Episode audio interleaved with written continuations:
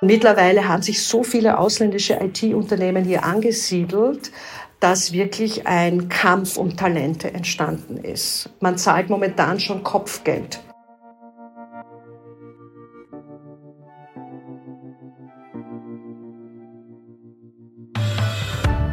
Unsere Exportexpertin hat es auf den Punkt gebracht, IT-Talente werden überall gesucht und gebraucht. Und damit willkommen bei Austrias Überall beim Export-Podcast der Außenwirtschaft Austria. Mein Name ist Christoph Hahn und ich freue mich, heute gemeinsam nach Serbien zu reisen. In der Hauptstadt Belgrad lebt und arbeitet die Wirtschaftsdelegierte Erika Deoman-Brenner und sie weiß natürlich nicht nur, welche Talente am Markt benötigt werden, sondern sie wird uns in dieser Folge auch viel über die serbische Geschäftskultur erzählen, über Nationalhelden, Sprachbegabungen und auch über amerikanische Serien in Serbien. Und da ist nun unsere Reiseführerin. Hallo nach Belgrad, Erika. Hallo Christoph. Bevor wir gleich losstarten, habe ich noch einen kurzen Blick hinter die Fahne von Serbien geworfen.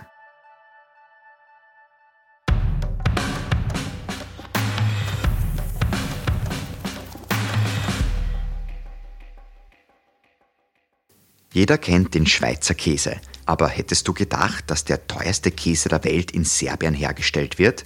Für den sogenannten Bulle benötigt man rund 25 Liter Eselsmilch, um ein Kilo zu produzieren. Und diese speziellen Milchlieferanten, die seltenen Balkaneseln, findet man noch im Naturreservoir Sasavica. Ihre Milch ist sehr gesund und enthält rund 60 mal mehr Vitamin C als Kuhmilch und ist sogar der menschlichen Muttermilch sehr ähnlich. Kein Wunder also, dass man für ein Kilo Käse dann etwa 1000 Euro hinlegen muss. Günstigeres Vitamin C bekommt man da schon mit Himbeeren oder Pflaumen, die Serbien besonders gerne exportiert. Aber nicht wundern, wenn man sich dann beim Entziffern der Verpackung etwas schwer tut. Dies liegt wohl nicht an einem Schluck vom bekannten serbischen Obstbrand Rakia, sondern wohl eher an der kyrillischen Beschreibung auf der Verpackung. Denn Serbien ist das einzige Land in Europa, welches sowohl das kyrillische als auch das lateinische Alphabet verwendet.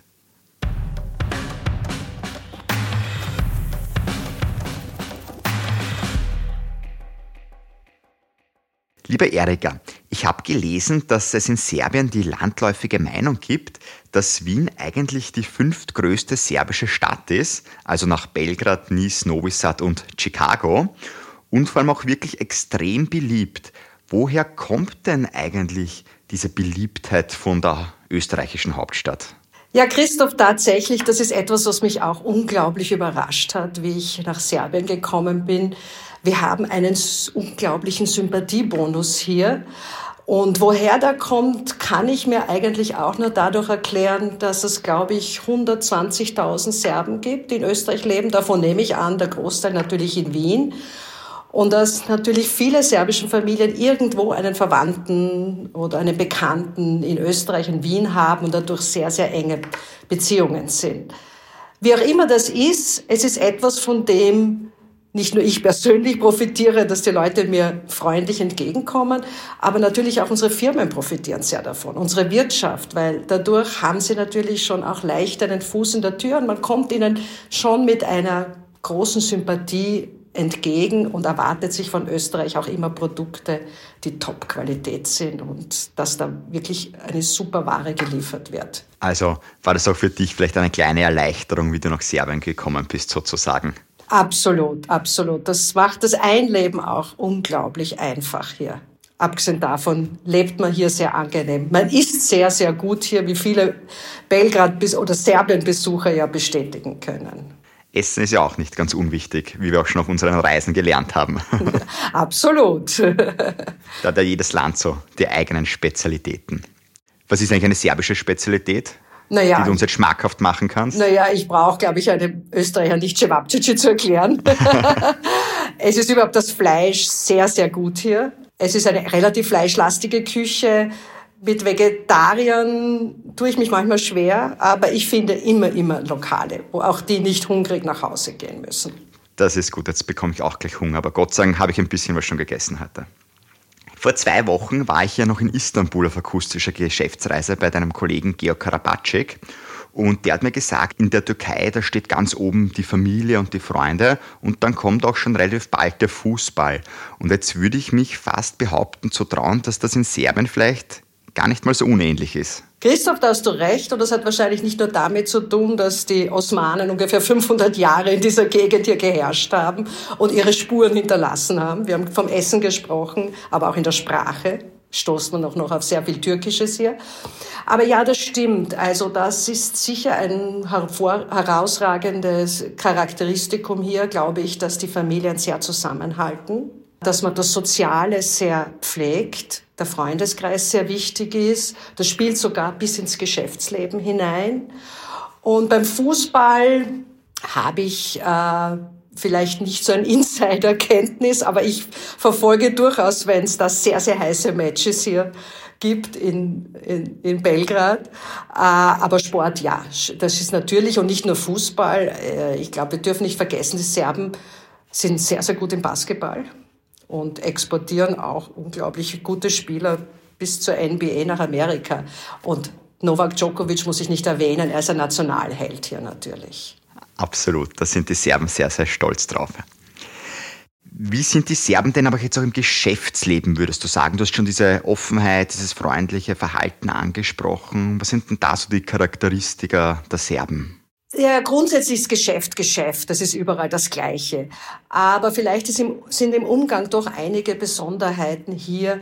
Wahrscheinlich eines, was mir auch schon am Anfang aufgefallen ist, dass man hier unglaublich kurzfristig auch planen kann. Das heißt, wir sind aus Österreich gewohnt oder unsere Firmen, wenn sie uns kontaktieren, wollen sie das wie in einer Geschäftsreise organisieren, die in vier Wochen ist.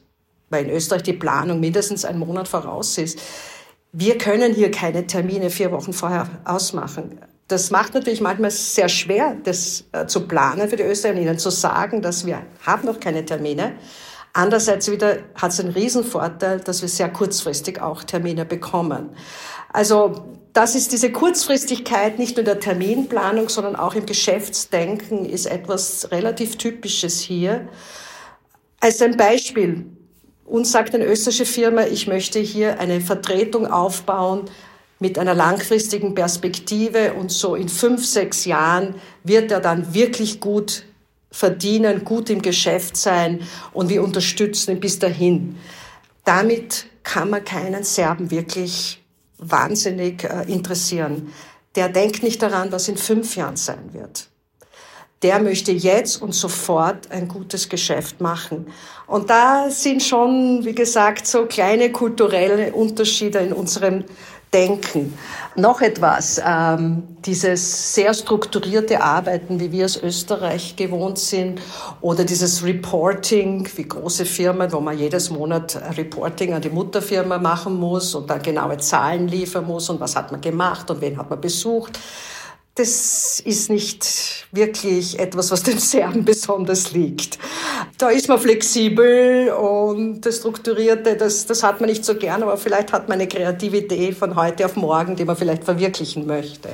Also da muss man sich als Österreicher ähm, schon ein bisschen auch einstellen auf, auf diese Art des Arbeitens und auch, dass man die, nicht alles über schriftliche Korrespondenz oder E-Mail oder was auch immer macht der Griff zum Telefonhörer ist noch immer der entscheidende und dann der nächste, der persönliche äh, Besuch. Da haben wir manchmal Enttäuschungen von österreichischer Seite, weil sie sagen, es hat mir ja keiner geantwortet. Ja, auf deine E-Mail antwortet dir wahrscheinlich keiner so schnell, aber greif zum Telefonhörer. Wie hoch ist die Chance, dass ich dann auch den Chef erreiche oder eine Person, die was auch entscheiden darf? Also Stichwort Hierarchie. Wie viel Hierarchie steckt denn im serbischen Geschäftsleben drinnen? Spielt es eine große Rolle? Auch Status vielleicht? Die Hierarchie spielt schon eine Rolle, weil im Gegensatz zu Österreich, besonders in österreichischen Unternehmen, sind ja die Hierarchien meistens relativ flach. Und viele Leute haben innerhalb einer gewissen Ebene doch eine Entscheidungsmöglichkeit in Österreich und können sehr selbstständig entscheiden. Hier ist schon sehr viel an der Spitze. Das heißt, ähm, im Endeffekt hat es schon Sinn oder muss man im Endeffekt mit der Firmenspitze sprechen, mit jemandem, der, der wirklich entscheidet. Oft trauen sich die unteren äh, Ebenen nicht, eine Entscheidung zu treffen. Und besonders stark ist das im staatlichen Bereich. Also sei es, dass man mit einer Behörde, einem Ministerium, einer Gemeinde zu tun hat, dort traut sich überhaupt die untere Beamtenebene kann nichts entscheiden, kann auch nicht wirklich entscheiden. Da wird's, geht wirklich der Weg ganz in die Spitze hinauf. Das ist sicher einer der Unterschiede auch zu Österreich. Und du hast die Förmlichkeit, glaube ich, angesprochen oder Status. Genau, Status war es. Ja, ich würde sagen, dass vielleicht Äußerlichkeiten schon eine größere Rolle spielen, das Auto. Das heißt, das merkt man auch sehr stark vielleicht bei Meetings, Sitzungen, wie man gekleidet ist, wie man vielleicht hinkommt, auch Sitzordnung. Ist das auch so etwas, wo wer sitzen muss? Äh, das würde ich nicht so unbedingt. Das ist nein. Das ist also eher sehr casual, würde ich sagen. Bei der Kleidung würde ich sagen Business Kleidung wie in Österreich. Da ist man auf der sicheren Seite. Also ich würde nicht so casual hierher kommen. Und bei den Damen muss ich nicht sagen. Also die sind immer sehr, sehr gestylt und sehr gepflegt. Also nicht so auch wie in der Türkei, wo der Chef dann automatisch ein bisschen höher am Sessel sitzt, dass sozusagen die Hierarchie mal klar ist. Nein, nein, das würde ich nicht so sagen. Nein. Nach der Arbeit, wie locker geht es dann dazu? Stichwort Netzwerken, Socializing. Geht man dann auch mit den Kolleginnen und Kollegen oder mit den potenziellen Partnern auf ein Bier gemeinsam? Oder Kaffee oder Rakia. Oder Cevapcici. Oder Cevapcici. Ja, das hat schon damit zu tun, dass die Mittagessen hier relativ spät sind. Das heißt, ein Business-Meeting wird oft mit einem Mittagessen abgeschlossen, aber das Mittagessen fängt erst um drei Uhr an. Also da muss man Österreicher den Vormittag gut überstehen mit leeren Magen. ähm, aber das Zwischenmenschliche spielt schon eine große Rolle und dafür muss man sich Zeit nehmen. Also ich würde jeden österreichischen Vertreter, Vertreterin hier empfehlen, dass er wirklich so eine Einladung unbedingt annimmt und dann nicht ablehnt. Das gehört dazu, das Zwischenmenschliche muss gepflegt werden und das Netzwerken, würde ich sagen, ist hier nicht institutionalisiert, sondern ist auf einer informellen Ebene. Und da gibt es sicher verschiedene Kreise, zu denen man als Ausländer einerseits wahrscheinlich nicht dazukommt, weil das innerserbische Kreise sind, die hängen auch sehr stark damit zusammen, mit wem man studiert hat zum Beispiel oder mit wem man im Studentenheim war. Das sind ganz wichtige Bande, die familiären Bande. Aber es gibt natürlich auch ähm, Vereinigungen, wo auch österreichische Firmen sich aktiv einbringen, wo es vor allem darum geht, ausländische Investoren hier zu repräsentieren, die ihre Agenda im Rahmen eines, eines, einer Vereinigung an die politischen Entscheidungsträger auch heranbringt. Das sind diese vielen großen Ausländer, die hier ja in, in Serbien präsent sind. Wie gesagt, unbedingt auf den Café gehen, sich Zeit nehmen und nicht gleich aufzuspringen und weglaufen. Das ist wichtig sozusagen. Wichtig ist natürlich auch, dass man sich dann gut versteht, aber auch wirklich versteht, also auch von der Sprache her. Und wir haben schon darüber gesprochen, viele Serben haben ja Verbindungen nach Österreich. Wie gut sprechen auch die Serben in Serbien Deutsch? Kommt man mit Deutsch gut durch oder ist es dann doch eher das Business Englisch? Mit Deutsch kommt man nicht so gut durch, wie ich erwartet habe. Es, vor allem die Jugend lernt in den Schulen nicht so gerne Deutsch. Ich nehme an, weil es schwer ist. Englisch ist aber sehr, sehr weit verbreitet. Und das war meine zweite Überraschung. Nachdem ich festgestellt habe, wie gern man uns hier hat, war meine zweite Überraschung, wie ausgezeichnet die Serben äh, Englisch sprechen. Das ist wirklich überraschend. Und als österreichischer Firmenbesucher hier muss man praktisch nie einen Dolmetscher mitbringen, es sei denn, man hat im öffentlichen Bereich zu tun, mit Ministerien, mit Behörden. Dort ist es sehr ratsam, einen Übersetzer mitzunehmen. Im privatwirtschaftlichen Bereich ist es so, dass die Leute exzellent Englisch sprechen. Dieses gute Englisch sprechen, woher kommt denn das, glaubst du eigentlich? Ist es einfach eine besondere Sprachbegabung oder doch diese vielleicht internationale Ausrichtung, die man sucht? Oder vielleicht doch dieses, okay, ich möchte dann vielleicht einen Job im Ausland auch haben, wenn ich dorthin arbeiten gehe, da muss ich Englisch sprechen. Was sind denn da, glaubst du, so die Gründe dafür? Ja, das habe ich mir auch schon lange jetzt überlegt, seitdem ich da bin. Und ich glaube schon, dass es erstens wirklich eine natürliche Sprachbegabung gibt. Aber es hat vor allem damit zu tun, dass die Filme im Fernsehen nicht synchronisiert werden. Das heißt, serbische Kinder wachsen mit amerikanischen Cartoons aus und sprechen mit einem perfekten amerikanischen Akzent dann Englisch. Und ich glaube, dass das eigentlich die Grundlage ist dafür. Also Brad Pitt hören, wie er wirklich spricht, sozusagen auf Englisch. Das hilft. Genau, genau. Weil wir jetzt auch ein bisschen über die Jugend gesprochen haben, ist es doch oft so, dass die Jugend dann gerne ins Ausland arbeiten geht oder zumindest in die Städte zieht. Ähm, bemerkst du das auch in Serbien, dass es dann ein bisschen zu Art Geisterdörfern vielleicht sogar kommt oder dass einfach die Jungen abwandern und dann die Arbeitskräfte selber am Markt fehlen? Was auf jeden Fall äh, hier sehr stark ist, ist der Zug nach Belgrad. Also Belgrad ist ein unglaublicher Magnet. Das heißt, aus den kleineren Ortschaften in Serbien möchte jemand nach Belgrad kommen, weil hier einfach die Chancen, die Möglichkeit zu verdienen und gute Jobs zu finden viel größer ist. Das heißt, das regionale Gefälle ist extrem groß in Serbien zwischen Stadt und Land. Äh, die Geisterdörfer, die du angesprochen hast, resultieren daraus, dass das äh, Gegend, ländliche Gegenden sind, aus denen schon vor ein, zwei Generationen die Gastarbeiter in die traditionellen Zielländer wie Österreich oder Deutschland abgewandert sind. Aber die emotionale Bindung an ihre Heimatort noch so stark ist, dass sie doch schöne Häuser sich dorthin bauen, die sie aber dann leider vielleicht nur drei Wochen im Sommer besuchen. Und das hat wirklich tatsächlich zu Geisterdörfern geführt. Und die Regierung versucht jetzt durch verschiedenste Aktionen so Dörfer wieder zu beleben.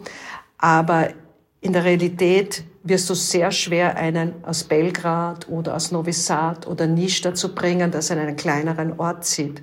Und das spüren auch Firmen, die in kleineren Ortschaften sie angesiedelt sind, dass sie sich sehr schwer tun, äh, leitende Mitarbeiter, Manager dazu zu bringen, dass sie aus den großen Städten herausgeht. Und man muss ihnen teilweise sehr viel dafür zahlen, dass sie dorthin gehen. Und die Abwanderung nach Europa ist natürlich, in den Westen, ist natürlich ein sehr, sehr großes Thema. Die Demografie ist ein Problem hier. Und obwohl Serbien nicht Mitglied in der EU ist und dadurch nicht so leicht am Arbeitsmarkt in der EU natürlich Fuß fassen können, geht es trotzdem. Und da ist vor allem Deutschland ein sehr großer Magnet, weil Deutschland den Arbeitsmarktzugang sehr erleichtert hat für Drittstaatsangehörige. Äh, wenn man die Leute fragt, und da gibt es viele interessante Untersuchungen, warum sie gehen, ist es nicht das Geld ausschlaggebend. Nur, es gibt viele andere Faktoren, die die Abwanderung sozusagen befeuern. Und das sind auch ein schlechtes Gesundheitssystem hier, keine Chancen zum Weiterkommen, Intransparenz, eine schlechte Verwaltung. Das Ganze drumherum, was nicht nur finanziell ist, aber was Lebensqualität ausmacht, das oft viele bewegt das Land zu verlassen, obwohl sie es nicht wollen, weil sie eigentlich emotional sehr stark hier verhaftet sind. Hm. Jetzt muss man ja sagen, Österreich hilft jetzt da auch Serbien ein bisschen ähm, wieder nach vorne zu kommen, weil die haben ja da ein bisschen so ein Exportprodukt anderer Art nach Serbien geschickt, wenn man so sagen darf. Ja, tatsächlich. Ähm, die Wirtschaftskammer Österreich hat in der Zusammenarbeit mit der Wirtschaftskammer Serbien schon seit einigen Jahren ein Projekt laufen, wo wir versuchen, die duale Ausbildung, also das, was wir in Österreich die Lehrlingsausbildung nennen, in Serbien nicht nur bekannt zu machen, aber auch tatsächlich in der Praxis zu verwirklichen. Das klingt jetzt im ersten Moment sehr einfach, denkt man sich, warum, das kann ja nichts Großes sein, aber das bedeutet schon wesentliche Änderungen im Bildungswesen hier, wo das nicht vorgesehen war, in der Gesetzgebung hier, wo man dafür keine Vorbilder gehabt hat. Und da schaut man jetzt sehr auf Österreich, weil man sieht, wie erfolgreich Österreich in dieser dualen Ausbildung ist. Wir haben kaum Jugendarbeitslosigkeit und unsere Unternehmen haben top ausgebildete Fachkräfte. Und da mussten wir hier auch sehr viel sozusagen Bewusstseinsarbeit leisten, um zu sagen, dass Lehre keine Endstation ist, dass man Karriere mit Lehre machen kann und dass man jungen Leuten ein unglaublich erfolgreiches Berufaussichten bilden kann mit der Lehre. Und das läuft jetzt einige Jahre und wir haben auch österreichische Niederlassungen hier, die wir ganz aktiv eingebunden haben und die wirklich eine Vorbildwirkung haben. Man schaut auf sie und dann heißt es wieder, schön, was Österreich hier liefern kann. Also nennen wir das Exportprodukt Karriere mit Lehre. Absolut, absolut. Und wir sind sehr stolz darauf, freuen uns sehr und wir werden auch in diesem Zusammenhang auch immer sehr, sehr positiv in der Öffentlichkeit genannt. Das ist natürlich super. Und wer ein bisschen mehr über diese duale Ausbildung wissen möchte, der kann natürlich auf den Seiten der Wirtschaftskammer Österreich hier auch fündig werden und sich damit natürlich beschäftigen. Oder uns anrufen. Natürlich, oder gleich direkt. Wir freuen uns jedem, dem wir was erzählen können. Wunderbar, also die Erika ist dafür natürlich auch zu haben. Wenn wir jetzt von diesem Exportprodukt weggehen und uns ein bisschen anschauen, wo denn Österreich am serbischen Markt überall ist, wo sind wir denn überall? Ja, Christoph, wir sind an jeder Straßenecke. Du siehst hier österreichische Banken, du siehst hier österreichische Versicherungen, du kannst dein Auto bei einem sehr großen österreichischen Autohandelshaus kaufen hier, du tankst dann bei der österreichischen OMV-Tankstelle, du fährst möglicherweise über eine ganz hochtechnologische Brücke in Belgrad, die von einer österreichischen Baufirma gebaut worden ist. Du fährst überhaupt über viele Straßen, die von einer österreichischen Baufirma gebaut worden sind. Naja, und dann trinkst du vielleicht einen Fruchtsaft, der hier hergestellt worden ist. Und, und dann ist natürlich Österreich in sehr, sehr vielen hochtechnologischen Produkten drinnen, in Maschinen, in Anlagen, die du wahrscheinlich als normaler privater Konsument nicht siehst, aber die hier in der Industrie doch sehr stark zum Einsatz kommen weil du auch Banken und Versicherungen angesprochen hast, ähnlich wie in Kroatien, da sind wir auch sehr stark auf diesen Sektor. Mit was hat das eigentlich zu tun, dass wir sozusagen im ehemaligen Jugoslawien da so beliebt sind? Dass man uns das Geld scheinbar so gerne anvertraut? Ich glaube, man vertraut uns deshalb das Geld so gerne an, weil man Vertrauen an uns hat. Und das kommt daher, dass wir natürlich als österreichische Banken und Finanzinstitutionen natürlich einen sehr guten Ruf haben. Und es kommt auch daher, dass es leider in der Vergangenheit eher traurige Erlebnisse hier für den einzelnen Sparer hier gegeben hat in, vor vielen Jahren. Somit ist Österreich im Finanzbereich ein, ein, ein sehr beliebter Partner sozusagen. Was würdest du sagen, muss man auch generell so am serbischen Markt beachten? Gibt es da so Feinheiten, wo man vielleicht besonders aufpassen muss? Ähm, weil wir auch Geld angesprochen haben, Preissensibilität, ist das ein großes Thema in Serbien? Ja, natürlich muss man aufpassen. Äh, das ist selbstverständlich. Man muss natürlich auch seinen Geschäftspartner durchleuchten und so weiter. Also blindes Vertrauen sollte man nirgends im, im Geschäftsleben zeigen. Aber die Preissensibilität ist natürlich ein Thema, weil wir natürlich uns mit den Realitäten dieses Marktes auseinandersetzen müssen. Und die Realität ist natürlich hier, dass Serbien wirtschaftlich natürlich noch weit hinter uns ist und dadurch die verfügbaren Einkommen natürlich auch viel, viel niedriger sind. Ich musste vor Augen führen, dass hier das Durchschnittseinkommen 550 Euro im Monat sind. Das heißt, unsere Produkte, vor allem die Produkte für Konsumenten, sei es Nahrungsmittel, Bekleidung oder solche Sachen, sind natürlich verhältnismäßig sehr teuer. Und äh, wir können damit nur kleine Nischen hier, hier ansprechen. Und das wird natürlich einige Zeit noch dauern, bis, bis man soweit ist, aber das ist nun einmal die Gegebenheiten und damit müssen wir einmal im Moment leben. Aber auch hier muss man dazu sagen, gehen momentan die Einkommen relativ in gewissen Sektoren schon auch, auch in, die, in die Höhe. Viele Menschen suchen sich ja dann auch ein bisschen so alternative Investitionsmöglichkeiten, sofern man überhaupt etwas auf der Seite hat. Und wieso ich das jetzt so sage, ein Podcasthörer, der Dieter, hat uns nämlich eine Frage geschickt im Vorfeld, weil er wissen möchte, wieso denn eigentlich in Serbien das Thema Kryptowährung so beliebt ist. Auch Stichwort Serverfarmen. Man liest Serbien immer mehr im Zusammenhang mit diesem Thema, auch Digitalisierung. Warum ist das eigentlich so? Naja, das stimmt tatsächlich, dass es hier natürlich dieses Mining gibt. Äh, die Stromkosten sind relativ sehr niedrig hier. Aber man muss dazu sagen, dass das ziemlich unter dem Radar der, auf der öffentlichen Aufmerksamkeit läuft. Und aber dass die Serben sich dafür interessieren und dass da einige auch sehr aktiv sind, ist keine Frage. Die Serben haben auch relativ äh, schnell auch ein Gesetz in die Wege gebracht, das über digitale Anlagen äh, das regulieren sollte. Also insofern sind sie da recht gut unterwegs. Was die Digitalisierung überhaupt betrifft, sind sie, glaube ich, auf einem sehr, sehr guten Weg. Sie haben ein E-Government-Portal zum Beispiel ins Leben gerufen, das wirklich, wirklich top ist. Und das haben Sie sehr, sehr schnell gemacht. Und das ist vor allem auch sofort zum Einsatz gekommen, wie die Impfkampagne durchgeführt worden ist. Da hat man innerhalb von zwei Wochen, wie hier die Covid-Impfungen angefangen hat, hat man ein, ein Anmeldeportal fertig gehabt, das also super funktioniert hat. Und das hat sicher damit zu tun, dass sie exzellente Leute haben. Also die Universitäten, vor allem in Belgrad, in Novi Sad und Niš, produzieren, wie ich mir sagen ablasse, wirklich Top-Top-Absolventen, genau gerade im technischen Bereich, im IT-Bereich. Und die sind auch international sehr begehrt. Und mittlerweile haben sich so viele ausländische IT-Unternehmen hier angesiedelt, dass wirklich ein Kampf um Talente entstanden ist. Und wie ich mir sagen habe lassen, ist, man zahlt momentan schon Kopfgeld für gute ITler. Das heißt, die Gehälter gehen auch hier immens in die Höhe. Mittlerweile nähern sie sich also durchaus schon einem österreichischen Niveau. Und äh, es scheint kein Ende zu sein. Also der Bedarf ist dermaßen groß, dass die Universitäten gar nicht genug produzieren können. Ich habe gerade heute ein österreichisches Unternehmen, das in Österreich gar nicht bekannt ist, gesprochen. Die haben 400 ITler in einem, ihrem Unternehmen hier in Belgrad sitzen. Und Belgrad ist auch wirklich der technische Hub für sie. Also Österreich ist nur die Holdingstruktur, hier ist der technische Hub. Und von Belgrad aus wird bis in die Vereinigten Arabischen Emirate Kunden bedient, bis nach Afrika, um nicht zu sagen natürlich ganz Europa. Und das ist ziemlich unter dem Radar. Man merkt das gar nicht so, wenn man, wenn man sich nicht mit der Sektor so beschäftigt. Aber hier hat Serbien unglaublich viel zu bieten.